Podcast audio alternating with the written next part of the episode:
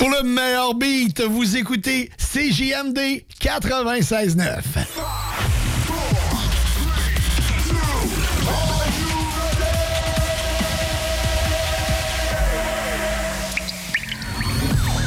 La bulle immobilière. La bulle avec Votre animateur. Jean-François Morin. Jeff, Morin. Courtier immobilier. Et son co-animateur. Kevin Filion. À chaque semaine, on reçoit des experts sur tout ce qui touche l'immobilier. Et on jase. Des questions. Des réponses. Pour tout ce que vous devez savoir. Dans l'univers immobilier. La, la bulle immobilière.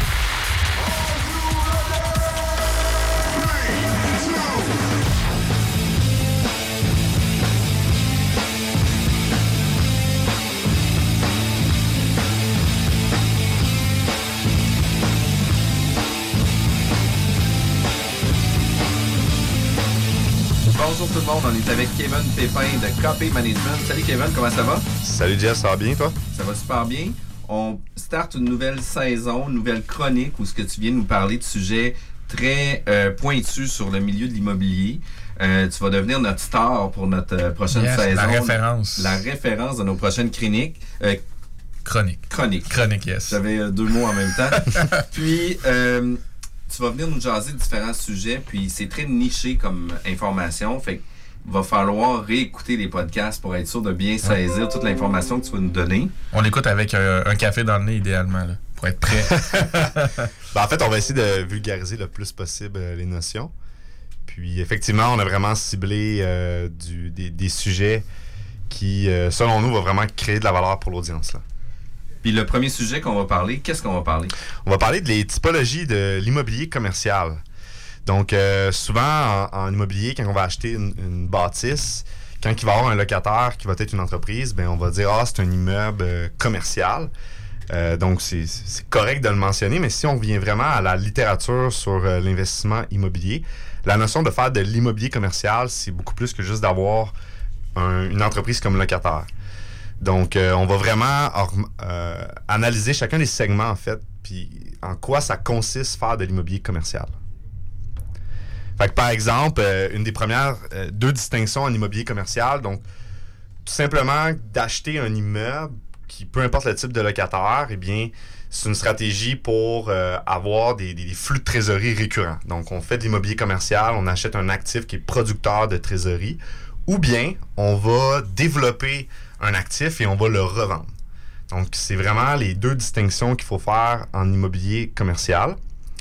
Et ensuite de ça, quand on regarde simplement pour la partie producteur de, flux de trésorerie, donc j'achète un, un bâtiment qui va me générer des, des loyers à tous les mois, eh bien là, il y a différentes segmentations. Donc, on a les espaces pour bureaux, on a les espaces pour commerce de détail, espaces industriels, on a tout ce qui est habitation collective, donc ce qu'on appelle le multilogement, on a les résidences personnes âgées, et encore plus de niches, on a les hôtels.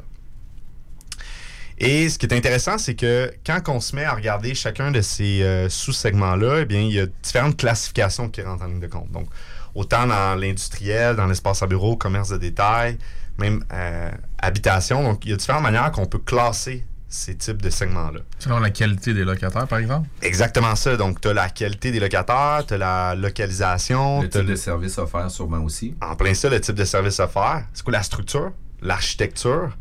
Euh, tu sais, est-ce que c'est un plus petit bâtiment? Est-ce que c'est un grand bâtiment? Est-ce qu'il est fait en béton, en acier, en bois? Bref, on va vraiment regarder euh, sur chacun de ces- des segments qu'est-ce qui caractérise, par exemple, dans la classe habitation collective, qu'est-ce qui caractérise une petite densité, moyenne densité versus haute densité? Par exemple, si on commence par les espaces à bureau, ben, tu as trois types de, classes de bâtiments. Donc, tu as classes, t'as la classe A, B et C. Et encore là, quand tu rentres dans ces, classes dans ces classes-là, tu pourrais même avoir une autre sous-classe, comme exemple dans la classe A, tu peux avoir du triple A, du double A et du simple A, dépendamment de la, de la, qualité du bâtiment et de, quand est-ce qu'il a été bâti ou la qualité des locataires. Mais si on s'en tient seulement à classe A, B et C, ce qui les différencie, c'est principalement où est-ce que le bâtiment est situé. Donc, est-ce qu'il est situé dans un lieu où est-ce qu'il y a une activité économique qui est concentrée, ou c'est en périphérie? Et là encore là, toute cette notion-là de, de marché va être prise en compte pour ce pour critère-là. Ensuite de ça, tu as la qualité architecturale. Donc, est-ce que le bâtiment Euh, justement, il présente une architecture qui est, vraiment unique. Euh, est-ce que est-ce qu'il y a une technologie qui est dans le bâtiment qui est vraiment récente, par exemple? Euh, tu vas retrouver aussi des, exemple dans la classe A, tu vas avoir principalement des, euh, des prix de loyer qui sont beaucoup plus élevés. Donc, ça va être, étant, étant donné que tu t'adresses à des locataires de, de- de plus grande qualité puis à des espaces de plus grande qualité avec des services, bien évidemment, tu vas avoir des prix de loyer beaucoup plus élevés. Puis plus garanti, j'imagine, nécessairement. Plus assuré comme. Exactement ça. Donc, la notion de classification revient à c'est quoi le niveau de certitude d'avoir mes flux de trésorerie? Ouais. Quel est mon niveau de certitude d'encaisser réellement mes loyers? Et est-ce que c'est quoi le niveau de certitude aussi au niveau de la stabilité de ces revenus-là? Parce que, tu sais, si on compare, par exemple, euh, un bâtiment où est-ce que tu as, le gouvernement versus où est-ce que tu aurais une friperie, parce que j'ai rien contre les friperies, mais tu sais, le- le, T'as-tu quelque chose contre le gouvernement? j'ai rien, rien non plus contre le gouvernement. Mais ça reste que, euh, tu sais, le, le- le niveau de certitude d'encaisser les revenus sur ce type de locataire-là, sur une période de temps, ne sera pas pareil. Donc, le, le gouvernement, mais t'es es sûr de te faire payer, évidemment. Tandis qu'une friperie, ben, elle fait faillite, ben, t'as pas vraiment de recours, ou dépendamment, dépendamment des clauses que tu as dans ton bail commercial, mais ça reste que c'est beaucoup plus compliqué. Donc, ça, c'est pour la classe A. Et euh, quand on arrive en ça pour la classe B, bien là, c'est encore les mêmes principes. On va regarder vraiment où est-ce que le bâtiment est situé, c'est quoi le type de finition euh, du bâtiment, euh, le secteur dans lequel le bâtiment est. Donc, est-ce que c'est c'est principalement un secteur avec des bâtiments de qualité similaire ou sont plus hétérogènes? Et ça va être une qualité de locataire qui va être variée. Et les classes C, ben là, c'est vraiment dans des secteurs qui peuvent présenter plus de problématiques euh, économiques, euh, ou est-ce a même peut-être une perspective défavorable au niveau politique et économique. Euh, donc, secteur avec potentiel de décroissance, on a des prix de loyer qui sont vraiment en dessous du marché. Puis on a une zone peut-être plus à risque ou un type de commerce peut-être plus à risque aussi. Exactement ça. C'est parce qu'on comprend que les critères, dans le fond, sont macro et micro. C'est qu'on regarde le marché puis tout ce qui est plus général, mais on regarde aussi le locataire en question, son activité, son commerce, euh, ses états financiers. J'imagine que tout ça est pris en compte. C'est dans un très bon secteur, mais que tu es une friperie, par exemple. Ouais. Versus tu es dans un moins bon secteur, mais tu es le gouvernement. Tu as quand même pas Exactement. de garanties. C'est vraiment un ensemble de facteurs. C'est jamais un seul facteur qui va tout venir déterminer. Et moi, je vous réfère à, euh, dans le fond, Beaumont Canada, qui était une gestion, qui ont fait des, des critères, en fait, qui sont super intéressants. Euh, donc, c'est accessible sur le web. Donc, eux, la catégorie pour classifier les espaces à bureau entre A, B et C, c'est sur l'âge, la localisation et les accès menant à ce bâtiment-là, la construction et les architectures, le type de. Quelle est la compagnie de gestion qui s'en occupe, les types de locataires, le taux de location, le système de l'immeuble, est-ce qu'il y a des ascenseurs, le niveau de sécurité, l'environnement, les stationnements et les services à faire. Donc, il y a un document qui est accessible, faites juste marquer catégorie de bâtiments pour les espaces à bureau de Beaumont Canada et vous allez tout avoir un beau document qui a été préparé par eux qui vient vraiment vous aider à classifier le type de bâtiment. C'est le gestionnaire, moi, que je retiens, qui est quand même pertinent, qui est intéressant. Dans le fond, ça, on, on prétend que ça assure une, une meilleure euh, euh, disponibilité des flux si tu as un gestionnaire en place qui va aller collecter. Exactement. euh, Ben oui, c'est un meilleur gestionnaire pour bien gérer les opérations. Et ça vient encore là sécuriser l'encaisse Ouais. des flux de trésorerie. Et euh, évidemment, ça devient une game. Je veux dire, l'immobilier commercial, c'est une game de, de, de finance, d'investissement. Donc, c'est une question de, de, de risque-rendement. Donc, on veut atténuer le risque possible, on veut maximiser notre rendement, on veut s'assurer d'avoir le plus de certitude sur l'encaisse de nos revenus pour respecter nos obligations, puis être capable ça veut dire que dans cette optique-là, un bâtiment pourrait bouger de classe A à B. Oui, avec le temps, ou avec la personne en place ou le Exactement type de locataire. C'est Exactement. pas, pas un saut qu'on met sur la bâtisse. Non, ben, c'est pas nécessairement un saut, mais c'est vraiment euh, plusieurs critères qui, euh, qui vont vraiment déterminer quel type de classe. Exact.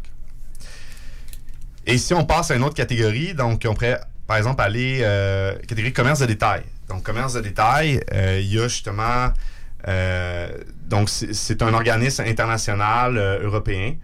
Euh, donc, c'est le ICSC, International Council of Ship- Shopping Center, qui, eux, viennent vraiment euh, établir quels sont tous les types de, locataires commerciaux, les types de centres commerciaux qu'on peut avoir.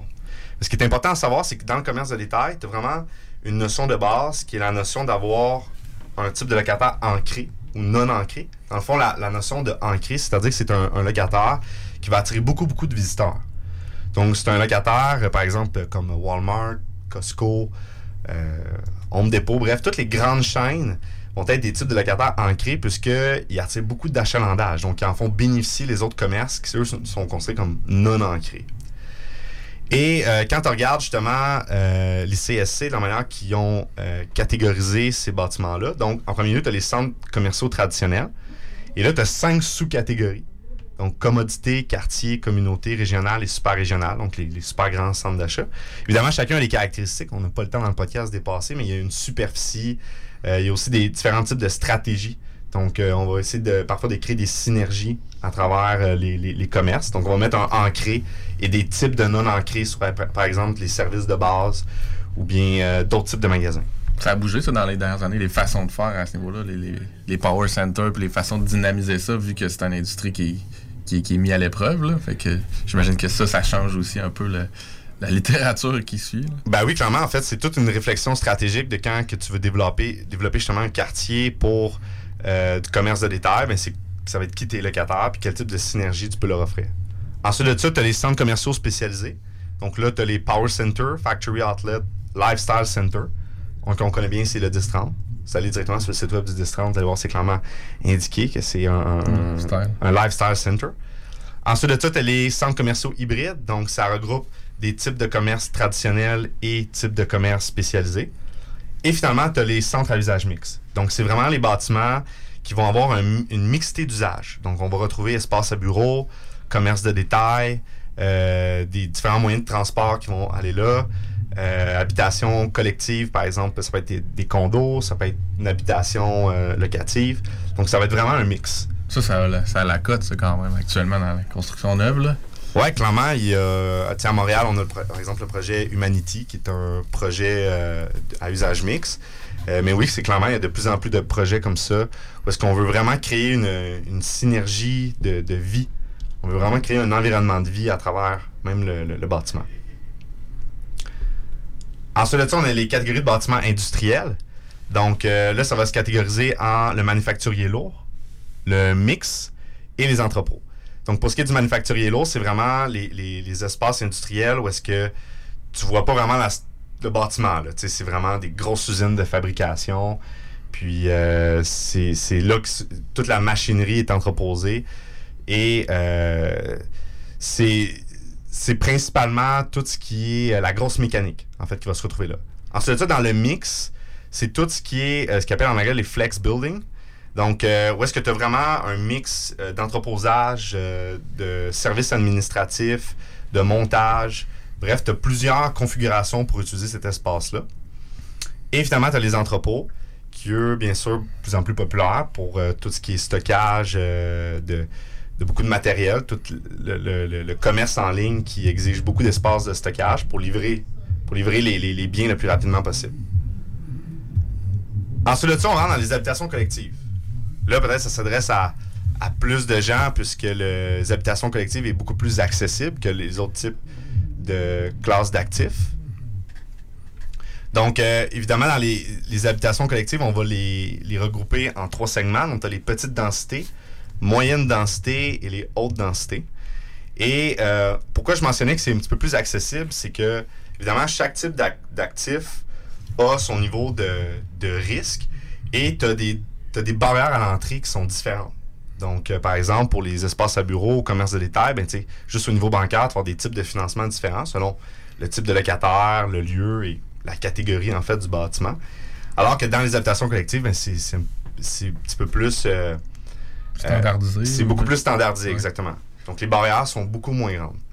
Euh, dans les petites densités, ben, c'est principalement tous les petits bâtiments euh, qui nécessitent, qui n'ont pas de, de, de service ou d'équipement. Ça va être principalement des, des ensembles immobiliers où est-ce que tu vas pouvoir, tu vas avoir accès en fait à, tes, euh, à ton logement directement par une porte extérieure. Euh, Le multilogement standard, par exemple. Multilogement standard. Fait que, tu sais, mais tu sais, puis tu sais, encore là, ça peut être aller jusqu'à un 24 logements. Tu peux avoir un je 24 logements ou est-ce que tu peux avoir quelques heures communes, mais euh, c'est le fait qu'il n'y ait pas de service, Qu'il n'y a pas de gym, pas de piscine. pas de gym, pas de piscine. Pas euh, d'air commun collectif. exactement.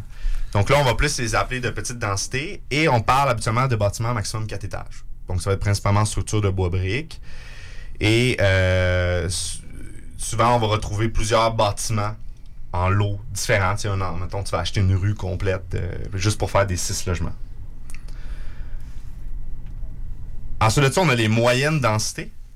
Donc, c'est principalement des, bâtiments, eux, qui incluent quelques services. Et là, on parle plus de 5 à 9 étages.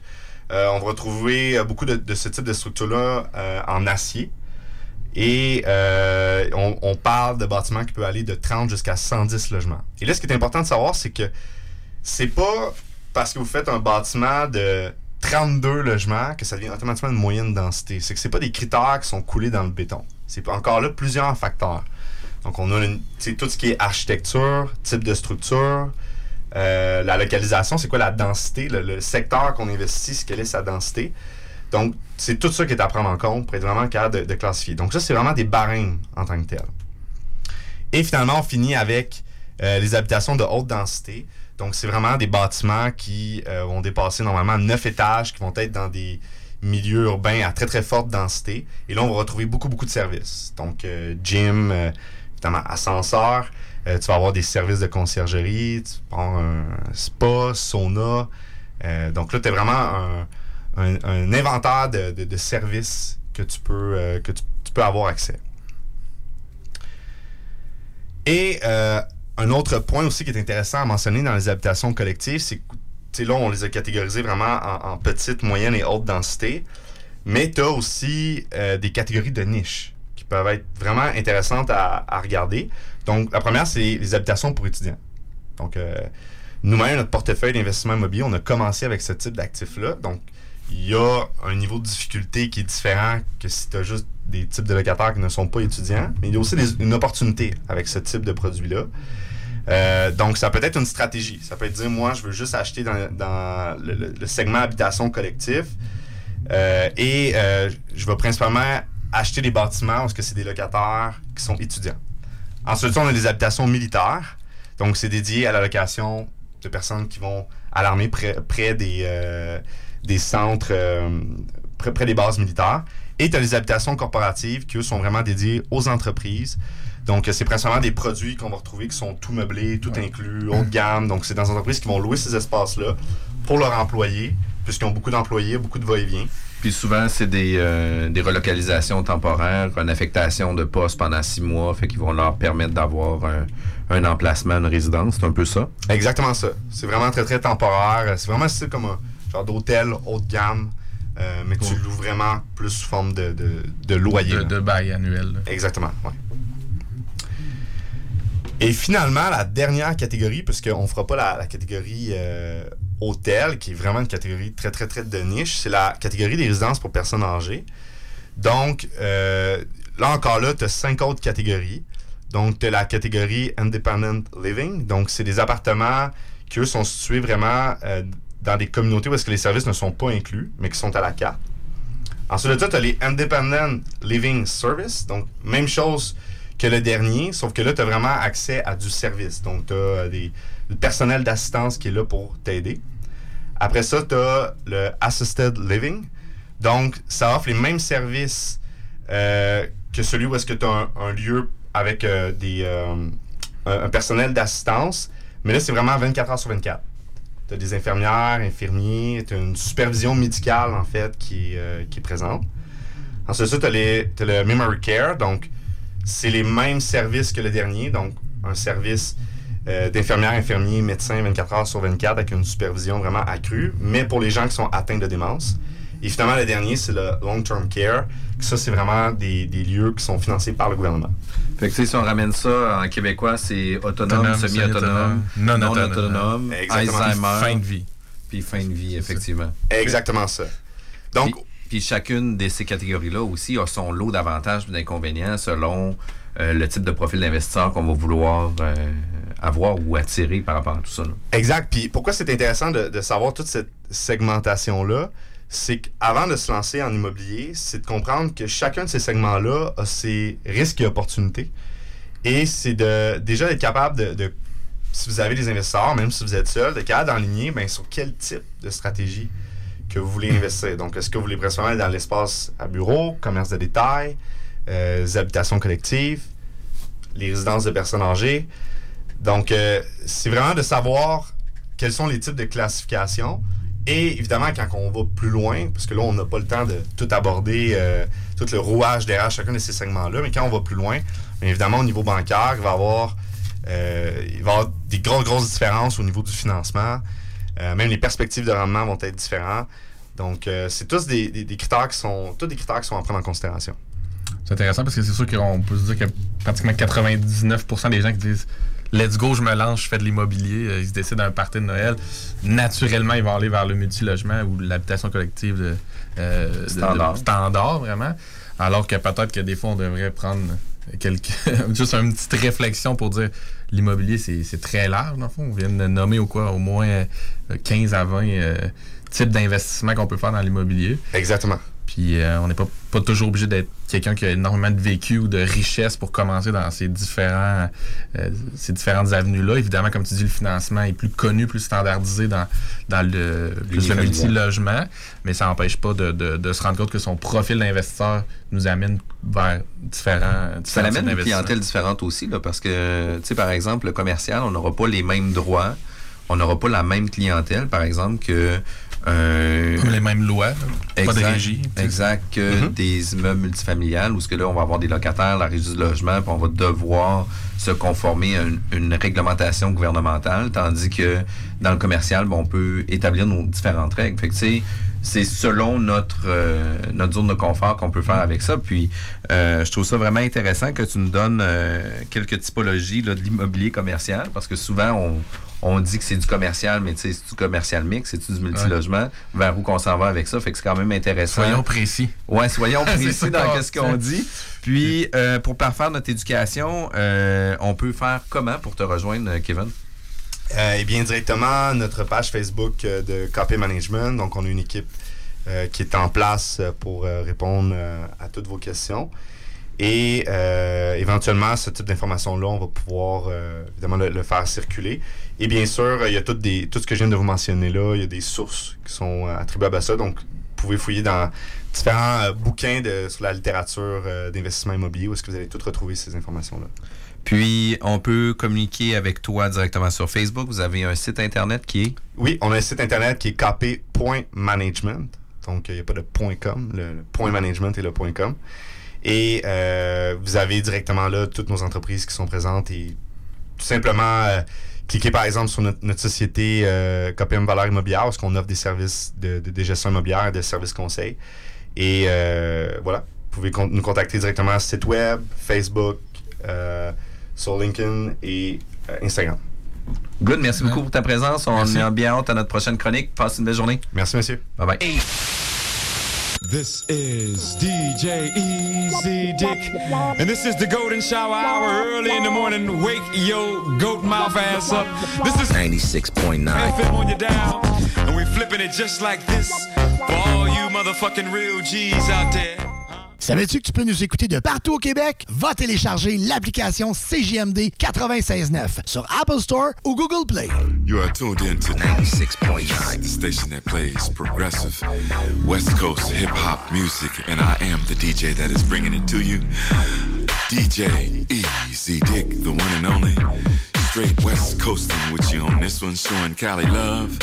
Straight from the West Side. Pour lutter contre la COVID-19, on doit tous respecter les consignes d'isolement de la santé publique jusqu'au bout.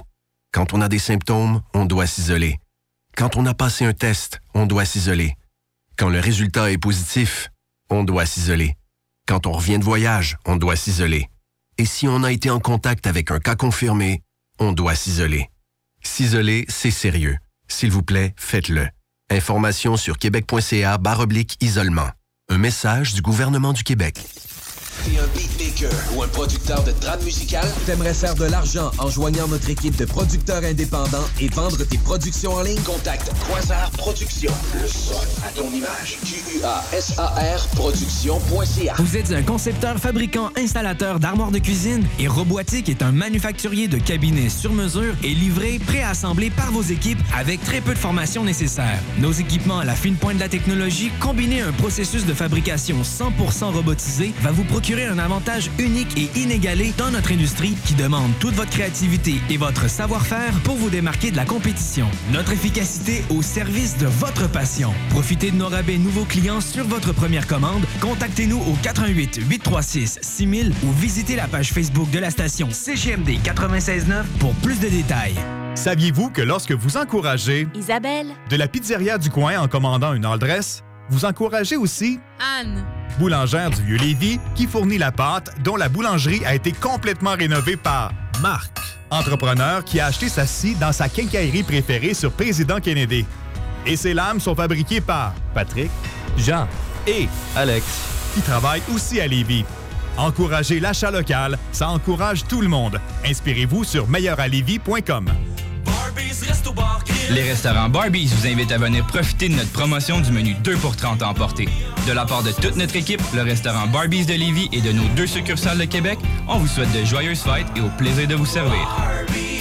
Vous pensez acheter votre première propriété ou changer de maison? Appelez dès maintenant l'équipe qui donne des résultats, Jean-François Morin, courtier immobilier. Pendant l'achat, l'équipe de Jean-François Morin accompagne ses clients à toutes les différentes étapes. C'est pas juste des balades en voiture, mais aussi un accompagnement complet tout au long du processus. L'aventure d'acheter une propriété, c'est stressant, puis même très angoissant à certains moments. C'est un gros investissement. C'est pour ça qu'il est important de faire affaire avec des pros. Leur objectif est de prioriser vos intérêts, soit que vous puissiez acheter votre propriété à son meilleur prix avec les meilleures conditions, mais surtout en faisant les meilleures vérifications, puis ça, avec le maximum de garantie et de protection. L'équipe de Jean-François Morin est là pour faire de vos intérêts le centre de leurs priorités. En plus de tout ça, toute son équipe rend le processus plus facile et agréable. D'avoir des gens performants qui nous facilitent la vie, c'est vraiment génial. Mais en plus, on sent que toute l'équipe a à cœur notre projet. Faites comme moi et plusieurs autres clients qui aussi ont fait leur avec l'équipe de Jean-François Morin, qui ont pu profiter d'une transaction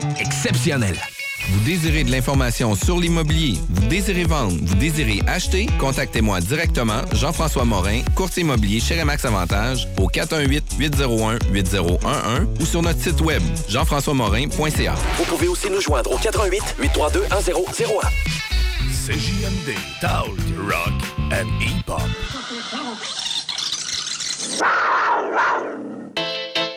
Tout le monde sait que lorsqu'il est question de parler d'immobilier, ça peut devenir compliqué assez vite. Il y a beaucoup de questions, mais très peu de réponses satisfaisantes. C'est exactement pour ça que c'est toujours mieux de s'adresser à un expert ou encore d'écouter la bulle immobilière au 96.9, l'alternative radio, avec votre animateur Jean-François Morin et son co-animateur Kevin Filion. À chaque semaine à l'émission, on reçoit des experts et on jase de divers sujets pour vous tenir bien informé sur tout ce qui touche l'univers de l'immobilier. La bulle immobilière, tous les samedis de 16 à 18 heures à CGMD 96.9, l'alternative radio. Bienvenue aux chroniques de Copy Management avec Kevin Pépin. Salut Kevin! Salut Jeff, salut, Kevin, ça va bien? Ça va Yes. super bien. On aime ça des chroniques, on aime ça apprendre euh, plein de trucs par rapport euh, à l'immobilier. Puis surtout que tu nous amènes une expertise complémentaire par rapport à tout ça. Puis euh, on a déjà parlé à quelques reprises de la balance de prix de vente. euh, mais est-ce qu'il y a des mauvaises façons de le faire? Parce qu'il y a des gens qui disent Ah, mais tu sais, c'est pas grave, le vendeur va me signer un papier on the side, puis il va me faire une balance, puis je vais le rembourser plus tard. Y a-tu des bonnes façons de procéder, puis des mauvaises façons de procéder? Ben effectivement, il y a différentes manières de, de structurer la garantie d'une balance de vente. Euh, c'est certain que si la balance de vente, par exemple, elle est non déclarée à l'institution financière, à mon sens, c'est une mauvaise manière de faire une balance de vente. Et le, le point simple, c'est que le, le banquier, votre directeur de compte, l'institution financière, c'est un de vos plus gros partenaires. C'est elle qui vous qui met directement la dette senior sur, euh, sur C'est vos actifs. fait la plus grosse balance. Ben, c'est en quelque sorte, c'est lui qui fait le, le plus gros prêt. Et euh, à mon avis, de ne pas déclarer une balance de vente, de la cacher euh, à son directeur de compte, c'est un- une, une faute de, de bonne politique, à mon sens.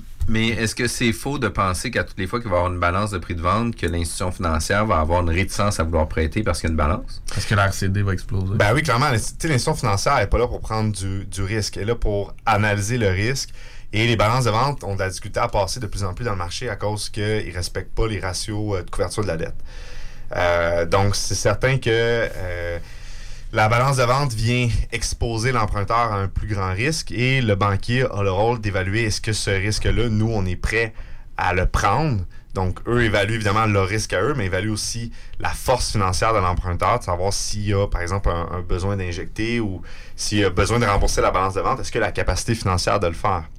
Et si la réponse est non, ben c'est normal que l'institution financière refuse d'accorder la balance de vente et exige à ce moment-là à l'acheteur de mettre en, en mise de fonds de ses propres capitaux la partie qui était censée être financée par le vendeur.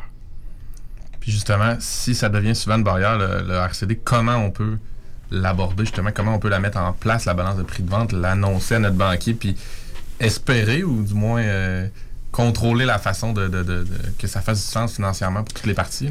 C'est sûr que le banquier, ben, deux choses. Première des choses, il va analyser principalement le ratio de couverture de la dette. C'est sur ce critère-là qui va vraiment euh, qui, va être le plus important.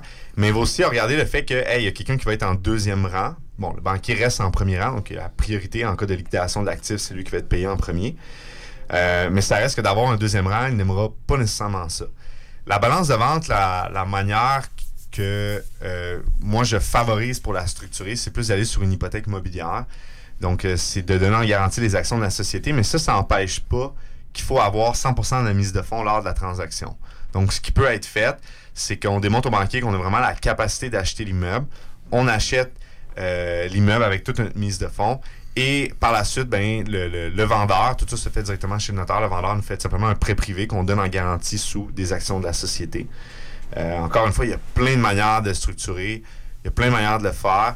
Et moi, je suggère évidemment euh, d'en parler à son directeur de compte, de savoir quelle est la meilleure manière de le faire pour que ça respecte de ton côté que tu te sens pas trahi, tu te sens pas qu'on t'a caché de l'information et que tu le juges pas comme étant un, risque supplémentaire à ton prêt. Parce que de la façon que tu viens de l'amener là, ça n'a pas d'impact sur le ratio de couverture de dette, si je comprends bien. C'est monté de cette façon-là. en Ben, c'est parce que en réalité, ça devient comme un prêt privé à la, à la con- à la société. Exactement C'est pas dans l'achat de l'immeuble même, vu que Exactement. au jour du notaire, tu as effectivement la mise de fonds complète, par exemple 25 si tu un conventionnel. là. Exactement. C'est sûr que euh, il y a tout l'aspect fiscal aussi qui est à prendre en considération pour le vendeur. Donc, on va être sûr que ça soit classifié comme une, une vraie balance de vente, donc une somme à recevoir pour qu'il puisse bénéficier de l'avantage fiscal. Euh, mais en effet, c'est pas dans. On démontre qu'on a vraiment les liquidités pour l'immeuble. Après ça, nous, comme société, ben, on décide qu'une partie de ces, de, de ces liquidités-là, on veut l'avoir en prêt. Évidemment, euh, il y a bien des, des directeurs de compte qui vont l'interpréter comme une genre de balance de vente détournée, mais ça reste que c'est votre plus gros partenaire financier. Je pense que vous devriez avant tout être soucieux de l'aspect politique de votre relation politique avec votre directeur de compte et de voir comment il est confortable avec ça. Comment, est-ce- comment est-ce qu'on peut la structurer pour que ça fonctionne, pour démontrer que j'ai la capacité d'emprunt. Je respecte tes, ratios en termes de capacité d'emprunt, mais une fois qu'on a fait la transaction, ben moi je veux avoir un prêt privé du vendeur avec les liquidités qu'il a eu de la vente. Fait que là, tu es en train de dire que euh, dans la, la- la confection de la balance de prix de vente, la transparence est de mise du début jusqu'à la fin avec votre conseiller euh, financier ou euh, votre banquier ou peu importe. Puis par la suite, toi, qu'est-ce que tu dis? C'est cachez-le pas. Parce qu'on veut pas non plus que ça devienne une fraude. Tu veux pas non plus être pénalisé par rapport à ça. Puis tu veux pas te faire rappeler ton prêt à cause. Non, parce que c'est considéré comme une fraude hypothécaire. Tu, en fait, si tu ne déclares pas quelque chose au banquier qui aurait euh, eu comme résultat de changer sa décision, mais c'est- c'est une fraude hypothécaire. Euh, je sais que certains, il y a, peut avoir une certaine forme d'enseignement dans le marché que c'est correct de ne pas déclarer la balance de vente, de la contourner, puis de faire un genre de, de, prêt caché. Rendu là, c'est vous qui prenez le, risque. Euh, euh, si vous êtes si vous écoutez cette capsule-là et que vous faites ça, je veux dire, ça fait pas de vous d'une mauvaise personne, c'est juste d'être conscient du risque que, vous prenez et que vous mentez à votre plus gros partenaire financier qui est l'institution financière. Et euh, nous, dans toute l'histoire du, du portefeuille, de toutes les transactions qu'on a faites, la quantité de fois que notre directeur de compte nous a aidé à faire des choses qui n'étaient pas censées fonctionner, c'est hallucinant. Donc, servez-vous-en comme un allié et développez une bonne relation d'affaires avec lui pour que quand vous l'appelez et vous lui contez les histoires, il n'y ait pas toujours le doute de dire Ah, il est en train de me mentir? Il est en Ouais. train. Tu sais, y a quelque chose qu'il me dit pas Puis en réalité, là, tout ce qu'il veut, c'est avoir son prêt. Donc, développer vraiment une bonne bon relation feeling, avec ce là. trait. Non, c'est pas un bon feeling. Bon. Qu'est-ce que tu veux avoir avec ton banquier, justement? C'est une relation de confiance qui va faire en sorte qu'à toutes les fois que tu vas l'appeler, il va trouver, lui, une opportunité à vouloir faire affaire avec toi, puis trouver un- des solutions pour que ça marche. Parce que, tu sais, au final, tout le monde va être gagnant dans une situation comme ça. Votre directeur de compte il est là pour aller euh, battre votre dossier auprès du crédit. C'est c'est lui qui est sur la première ligne de front. Donc, euh, en effet, si vous développez une super de bonne relation avec et qui, il ou elle a vraiment confiance en vos projets, vous démontrez que vous avez un bon track record, puis que justement vous faites bien les choses, ben ça va vous favoriser parce que, veux, veux pas, il y a une game aussi de négociation qui joue à l'interne au niveau des banques. Là. Puis dans, dans le marché actuel, pour l'investisseur moyen, si on, mettons, on se ramène à, notre auditeur là, qui nous écoute, qui a le goût de faire un investissement, ça se peut-tu en 2020 de monter une balance de prix de vente?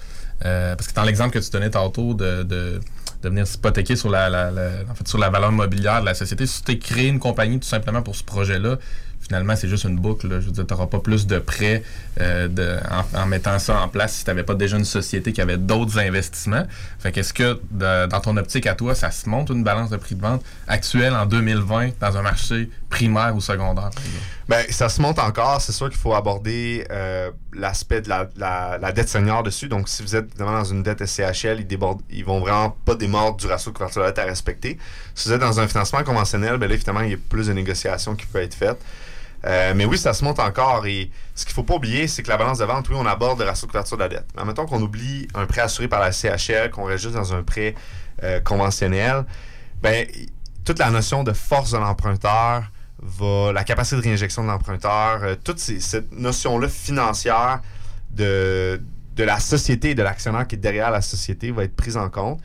Et évidemment, si vous faites des, des, joint ventures, vous avez plusieurs partenaires, ben, si vous avez aussi la force du nombre qui rentre en ligne de compte, ben, ça peut vous aider à structurer des balances de vente et même à aller chercher des, des financements conventionnels avec des ratios de couverture de la dette qui sont déficitaires. Donc, euh, si vous êtes capable de démontrer que ben, si le, le- on n'arrive pas justement à, si l'immeuble n'arrive pas à supporter son service de la dette, son paiement hypothécaire, ben nous, l'ensemble des actionnaires derrière, on a la capacité financière, on a la, la- la valeur nette en plus de ça, parce que notre valeur nette excède de X montant le, le- prêt, puis que le banquier juge que son risque est vraiment minime, why not? Il pourrait y aller sur un financement avec une balance de vente, un ratio de la dette déficitaire, et le une crédit bonne pourrait... caution. Une bonne caution, le crédit préévalué, ben écoute, oui, mais toute chose étant égale par ailleurs avec l'ensemble du dossier, on juge qu'on est confortable dans le risque, clairement. Donc, ça se fait. Ben oui, ça peut se faire. Et euh, moi, le point, c'est surtout c'est les balances de vente qui sont non déclarées. Euh, Puis je veux dire, rendu là, c'est la manière que les gens font de la business. Je veux dire, c'est Ouais. correct pour eux. Ben, Si tu magasines une nouvelle adresse à chaque financement aussi, ça peut être périlleux. là. Ça peut être difficile de monter une relation puis de justement arriver à des situations où tu es capable avec ton partenaire financier de, de sillonner au travers des possibilités. Si à chaque fois tu dois changer parce que tu en as passé une en, en Exactement en ça. québécois, là. Oui, et je dirais que nous, plus souvent, ça nous a aidé de bâtir cette relation-là avec notre, notre banquier que ça nous a nuit. Donc oui, des fois, c'est non, mais il est arrivé commence plus- par un non. Ouais, ça commence par un non, mais c'est arrivé plus souvent de, de, de oui. Puis à un moment donné, la, la relation, quand elle, elle- elle se forge, ton directeur de compte qui a vraiment confiance qu'il est en train de bâtir une relation de transparence puis a toutes les données, ben, il a le goût d'aller se battre pour toi. Il a le goût d'aller se battre pour euh, ton dossier. Puis c'est la même chose pour le, le, courtier hypothécaire. Là. Que vous faites affaire avec un courtier hypothécaire ou un directeur de compte. Donc d'avoir cette relation-là de transparence, euh, je pense que c'est- primordial en affaires, que ce soit avec votre... C'est pas parce que c'est une institution financière. Oui, vous dealez avec l'institution financière, mais ultimement, vous dealez avec la personne qui est au, est au front, qui est votre directeur de compte ou votre courtier hypothécaire. Je pense que ça nécessite une relation de transparence puis de dire les vraies choses. Euh, donc, à ce moment-là, c'est à vous de voir comment est-ce qu'on peut travailler ensemble pour structurer le meilleur deal puis arriver à faire la transaction pour faire vos projets. Puis au niveau euh, fraude hypothécaire, comment que la balance de prix de vente pourrait être interprétée de cette façon-là? Euh, As-tu des, des, des guidelines que ça, il faut pas faire ça, ça, il faut pas faire ça, etc., etc.? Euh, ben, c'est sûr que, de, exemple, une balance de vente qui pas est déclarée. Ben, non déclarée à l'institution financière, puis qu'il y, a- il y a comme un arrangement, tu sais, exemple. En on- contre-lettre? Ouais, en contre-lettre. T'as un notaire qui fait l'acte hypothécaire, t'as un notaire qui fait l'acte de vente, puis tu sais, il y a- il y a Si tu voudrais de- te croire aussi qu'il y a le deuxième rang qui se place derrière, finalement, les autres reçoivent une liste euh, quelques jours après. Oui, ils ont un, a- ils ont, ils ont un un avis d'adresse. C'est ça, il y a un avis d'adresse directement au registre foncier. Fait que s'il y a quelque chose qui s'enregistre, ils vont avoir un, un- un flasher. Mais là, on parlerait plus de, de- de balance de vente qui est sous écrou, là, donc qui est non enregistré. Puis là, le notaire, par exemple, va garder ça, puis il va se dire, ben écoute, on a une liste de. euh, J'ai une liste de critères qui fait que si, exemple, l'acheteur ne respecte pas ces critères-là, ben là, je vais enregistrer la balance de vente, puis le vendeur va être protégé. Mais il faut pas oublier que c'est premier arrivé, premier servi. Fait que si quelqu'un d'autre vient s'installer un deuxième rang avant la personne, ben, je veux dire, c'est le moment qu'il y a l'inscription que ça s'enregistre sur le registre foncier. Donc, la personne, exemple, on deal ensemble une balance de vente sous écrou. Oui. Et euh, deux ans plus tard, j'ai toujours un seul premier rang qui est l'institution financière. Deux ans plus tard, je respecte pas les, les- les critères, puis je suis en problématique financière. Puis là, je vais voir JF. JF, on fait un prêt, je te donne en deuxième rang mon immeuble. Mais là, JF, s'il se prend un deuxième rang, toi, là, ça fait deux ans que tu m'as fait le prêt qu'on s'est entendu. Mais si tu enregistres, tu vas tomber en troisième rang. Tu tomberas pas en deuxième rang parce que lui, il enregistré avant toi. Donc, il y a cette notion-là de premier arrivé, premier servi. Euh, donc, évidemment, pour le vendeur, euh, ça peut être un plus gros risque. Mais au-delà de ça, parce que les deux parties ont pris une entente ensemble, je pense que c'est plus d'aborder le volet confiance, le volet transparence, d'avoir une bonne relation avec son directeur de compte et son courtier hypothécaire. Puis il me- vient une question vraiment, on va dire, out, think outside of the box, mais ça se peut-tu que quand tu montes justement une balance de prix de vente avec ton, ton financier, ça soit une possibilité de euh, d'amener l'idée d'avoir un, par exemple, un taux plus élevé pour compenser, euh, compenser justement ce risque-là qui serait plus, plus élevé vu qu'il y a plus de levier. Ben, c'est sûr que si on augmente le taux, on va augmenter. euh, Les services de la dette. Ouais, c'est Ouais, ça, ça c'est va ça. augmenter le service de la dette. Par contre, ce qui peut Mais être eux, c'est fait. c'est un risk-return qui est plus fort, dans le fond. Ils ont plus d'intérêt sur. Oui, mais en même temps, lui, ce qu'il veut, c'est que ça marche. Il veut être payé. Moi, je pense que j'irais plus sur. euh, exemple, on met dans un compte en fidécommis un, un montant qui équivaut à un an de service de la dette. Fait que, exemple, on estime que ça va être euh, 6 000 de, de, de, de, de paiement hypothécaire à tous les mois. Ben, à- je te mets tout de suite dans un compte 6 000 x 12. Je te le mets, il est gelé. Puis il va rester là aussi longtemps que la balance de vente n'est pas remboursée. Donc, tu sais, ça peut sembler farfelu, mais. Comme un dépôt de garantie. Ouais, comme un dépôt de garantie du banquier, mais regarde, je te couvre déjà 12 mois de paiement hypothécaire que tu vas pouvoir te servir comme que tu veux. Donc, je dis pas que les, je dis pas que les crédits vont tout approuver ça puis que c'est la ouais. solution magique. Je dis juste que c'est d'être capable de réfléchir avec son directeur de compte à une solution pour que lui puisse gérer son risque. Lui, il est là pour ça. Ouais. Puis en même temps, gérer son risque au directeur de compte, c'est gérer le vôtre aussi. Donc, faut pas le voir comme euh, le, le méchant qui veut pas me prêter. Un puis qui croit pas en mon compétiteur ou un gars qui croit pas au projet, Non, ben non. Plus on utilise le levier, plus on se met nous-mêmes à risque. Oui, la Exactement. banque, mais le- la, la personne qui, qui a le projet aussi. C'est de comprendre vraiment la réalité de l'ensemble des parties prenantes et le banquier, le courtier hypothécaire, l'institution financière qui, qui vous finance est une partie prenante qui est cruciale dans un projet. Euh, et- encore là, imaginez que, vous êtes structuré différemment, vous êtes principalement structuré en équité, par exemple, vous avez moins de dettes, ben c'est la même chose. Est-ce que vous cachez de l'information à vos actionnaires? Est-ce que vous cachez de l'information à vos investisseurs? Est-ce que vous allez cacher la nature, la, la- ce qu'on appelle en comptabilité la prééminence de la substance sur la forme? Donc, c'est pas parce que, d'un point de vue juridique, on s'est entendu que euh, au niveau de la forme, ça fait vraiment du sens. Donc, la- la vraie, l'intention économique derrière, est-ce que je dois la déclarer, même si d'un point de vue juridique, elle fait du sens? Eh bien, c'est la même logique. Tu sais, je veux dire, si tu as des investisseurs, des actionnaires, on déclare la vraie substance économique d'une transaction, euh, dépendamment du risque qui est associé à celle-ci. Et donc, moi, c'est tout simplement ça, c'est d'aborder justement cette transparence-là d'un- du même sens, autant que ce soit un banquier, que ce soit un actionnaire, un investisseur. Good. Consentement clair. Fait que la balance de prix de vente, c'est un avantage de l'utiliser de la bonne façon, de le divulguer puis de le déclarer aux gens. Oui, exactement. Évidemment, il y a toujours, euh, tu sais, je veux dire, le monde ne sont pas nécessairement pour faire des cadeaux. Euh, donc, euh, c'est pas toutes les institutions financières qui vont être ouvertes à ça. Il peut y avoir aussi des courtiers immobiliers qui comprennent pas la- la- comment structurer une balance de vente. Il peut y avoir plein de facteurs qui jouent contre vous. Moi, ce que je vous recommande, c'est tout simplement de, ben, de vous entourer d'une part des, des bonnes personnes et de réfléchir à votre approche. Réfléchir à votre approche, euh, d'évaluer évidemment votre directeur de compte. Est-ce qu'il est habitué avec les balances de vente? Est-ce que lui, ça lui fait une peur bleue puis il faut même pas lui dire le mot parce qu'il part en courant? tu sais, je veux dire, il y a tout ça à prendre en compte. Euh, je- je sais pas que parce que vous la déclarez que vous êtes 100% transparent que tout va bien se passer. Je dis juste que C'est la meilleure façon de faire. moi, à mon avis, y, il y a une bonne manière de faire les choses. Il y a une manière, après ça, en business, de faire les bonnes étapes, de dire les choses au bon moment. Puis c'est à vous aussi, comme investisseur, de faire les bons calculs initialement pour savoir ben, qu'est-ce qu'il y en est. Est-ce que en mettant une balance de vente, mon ratio de couverture à la dette tombe à 0.60, 0.50 et ça vaut même pas la peine d'en parler à mon banquier. Il va me dire non, c'est sûr. tu sais. Mais il y a une limite raisonnable à toute chose. là. C'est ça. On comprend que c'est l'immobilier, des fois, il y a des zones grises, des endroits que ça griche, qu'il faut pousser, mais il faut travailler euh, en- avec le consentement, en fait, de notre partenaire qui est justement Exactement. financier et non dans son dos. là. Exactement On ça. Ouais. Puis, euh, Kevin, si jamais on veut avoir plus d'informations ou on, on aimerait te contacter, de quelle façon qu'on peut le faire? Vous pouvez aller directement sur notre site web kp.management. On a euh, sur ce site web-là, ça présente l'ensemble de nos sociétés ou bien via Facebook, LinkedIn, Instagram. Merci Kevin, merci, Merci Kevin. les gars. Bonne journée tout le monde. Hey yo, what's poppin'? Ici Skies de Rap Academy. Vous écoutez l'Alternative Radio, CJMD 96.9. CJMD, l'alternative radio. Les classiques hip-hop, c'est à l'Alternative Radio.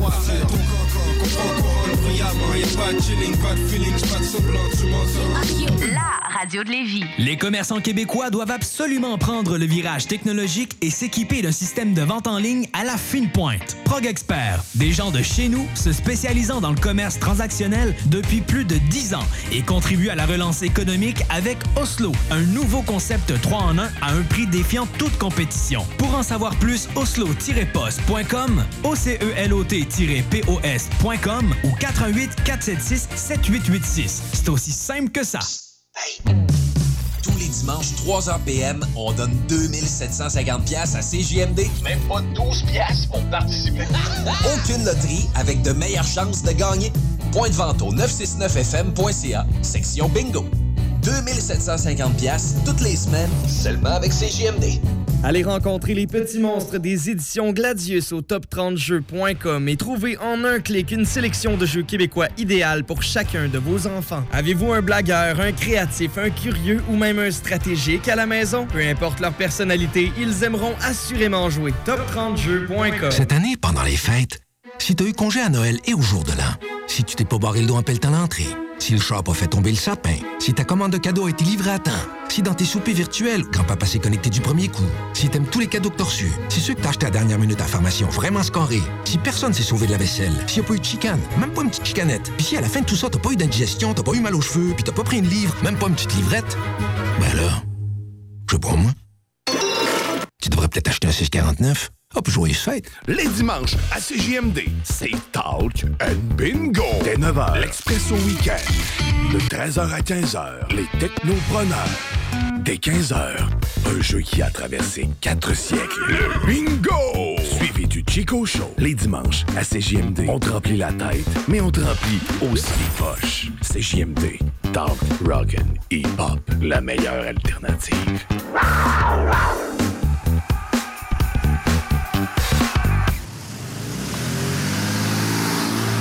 Maman disait toujours, la vie c'est comme une boîte de chocolat.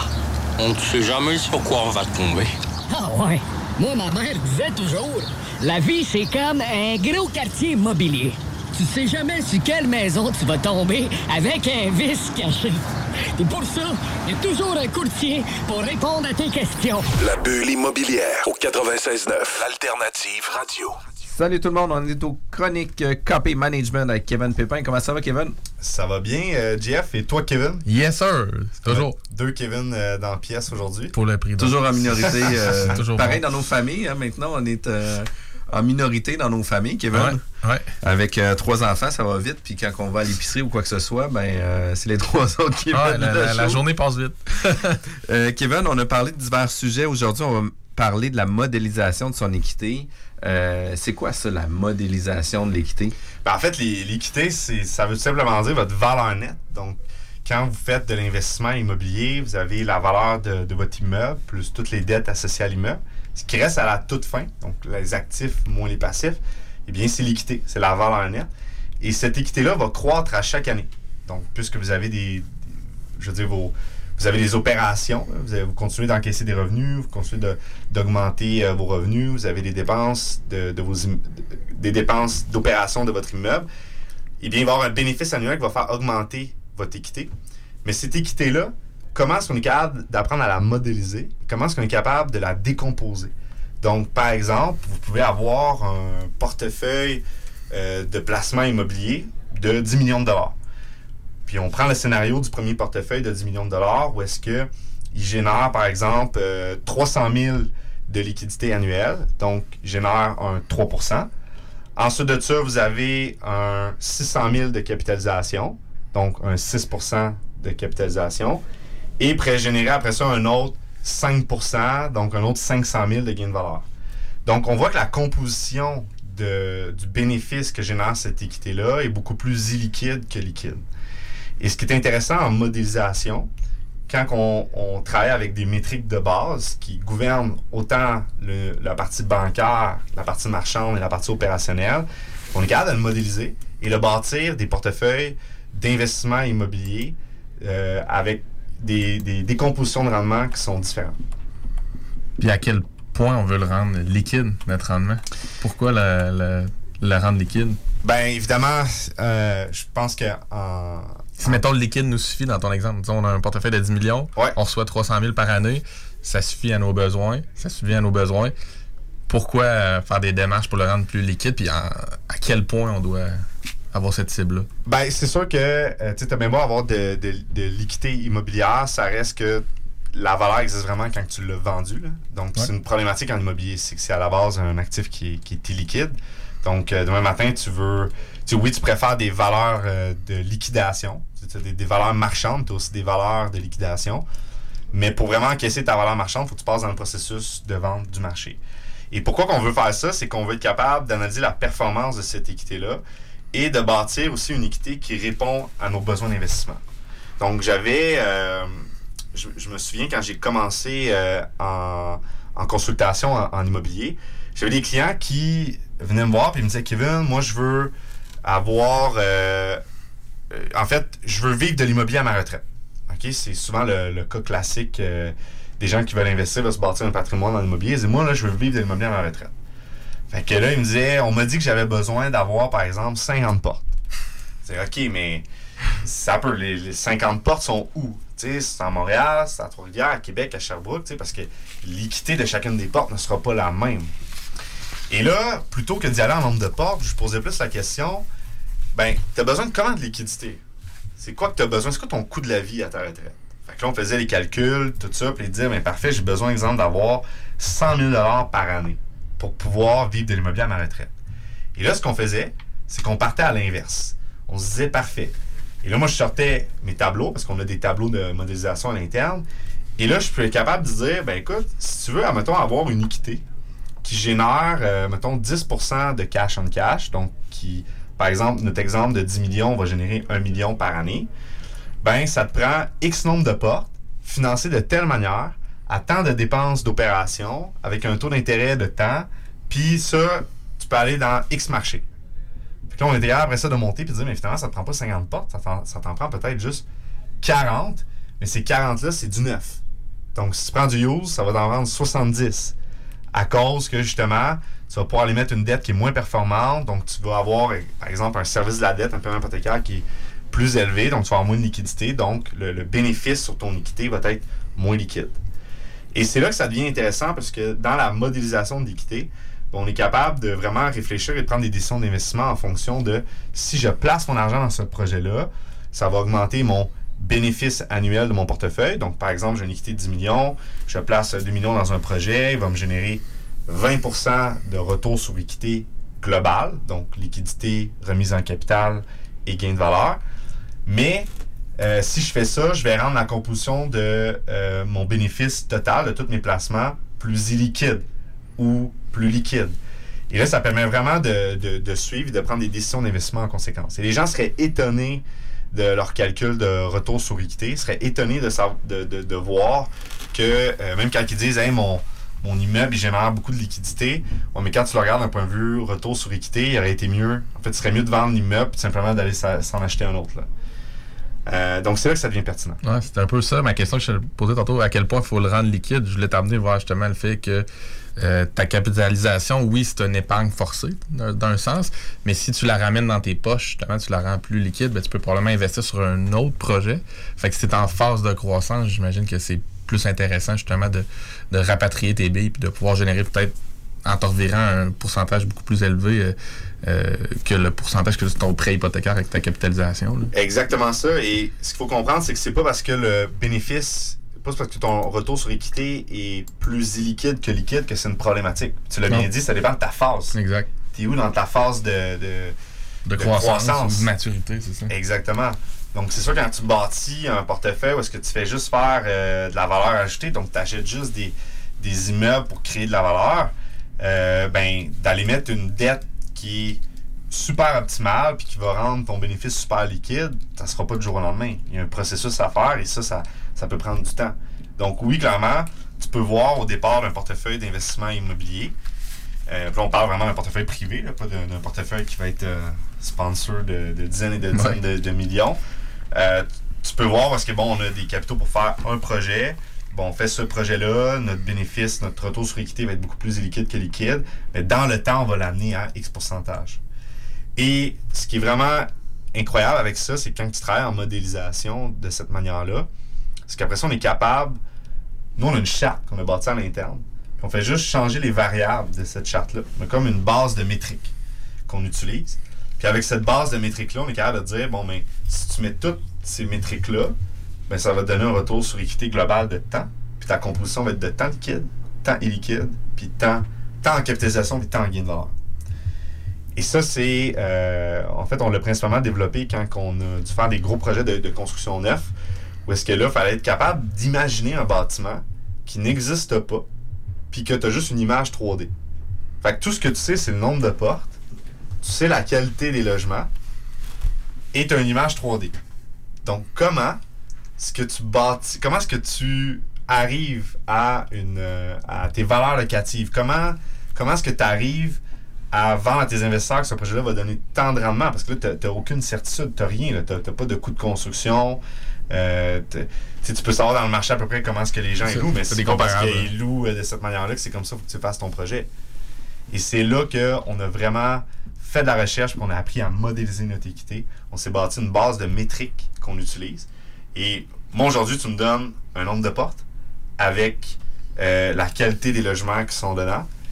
Évidemment, le, le, nombre de pieds carrés, là, la, la superficie du bâtiment. Et on est capable de modéliser jusqu'au complet le projet, puis dire, ben, dans 10 ans, on estime qu'il va se vendre tel prix.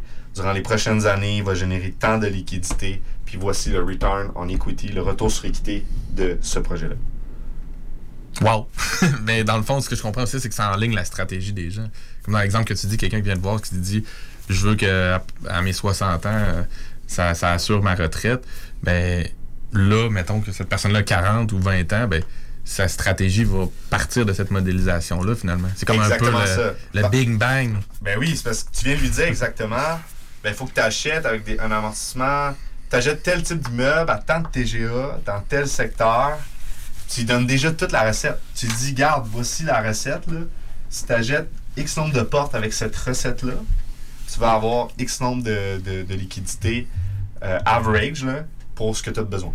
Et tout ça part, c'est c'est simple, je veux dire, c'est mathématique. Là. Puis tu sais, ça doit donner aussi un petit peu de confiance au niveau de l'investisseur parce qu'il y a des fois que des investisseurs qui vont se starter, qui vont avoir l'impression que toute la liquidité qu'ils vont euh, recevoir va toujours être réinjectée toujours dans l'acquisition de nouveaux immeubles ou tu sais, dans les opérations ou quoi que ce soit. Fait qu'en faisant ça, c'est qu'on est capable de savoir tu sais, le pourquoi puis vers où tu t'en vas. Puis tu sais, ça doit donner un petit peu plus de courage puis de confiance que qu'est-ce que tu fais va t'amener les résultats escomptés. Non pas juste de faire euh, euh, de l'acquisition, de l'acquisition, de l'acquisition pour que finalement tous les revenus qui proviennent de vos acquisitions servent à faire les paiements seulement, mais de pouvoir le Ça, modéliser puis dans le fermer temps. justement l'entonnoir. Puis parce que souvent, beaucoup d'investisseurs, je pense, on est, on est tout un petit peu entrepreneurs, puis on est tout excités par les deals, puis on a toujours le goût de s'ouvrir à plein d'opportunités. Mais finalement, Mm. peut-être qu'il y a des fois, il y en a certaines qui nous mettent des bâtons dans les roues parce que, bon, on était dû, puis on avait le goût d'aller dans l'action. Il y a toujours comme un dosage à faire de, de, de rester dans l'action, mais pas, pas nécessairement à tout prix. Fait que si on établit une stratégie par ce genre d'outils-là, ça doit euh, fermer un peu le, le couloir. euh, Ben, ça t'enligne. C'est ça. Euh, bon, parfait, j'ai tel type de bâtiment avec tant de pourcentage de dépenses d'opération, il faut que je les finance de telle manière. Donc, tu as vraiment un blueprint de sur quoi tu devrais juste focus. Et tu vas vraiment arriver. Euh, c'est jamais une boule de cristal, mais tu vas vraiment arriver au, au résultat escompté. Ce qui est fun, c'est que ça t'oblige à faire ton why, ton fameux why. Tu es obligé de le faire. Ouais. là. pourquoi j'ai Ben oui. investi, pourquoi je suis en train de commencer ce move-là d'investir en immobilier? Ça devient encore là la, la base de toute la démarche. là. Fait que super, vraiment très intéressant. Merci beaucoup, Kevin. Comment qu'on fait pour avoir toutes ces informations-là ou qu'on puisse communiquer avec ton équipe? En fait, vous allez sur notre site web kp.management.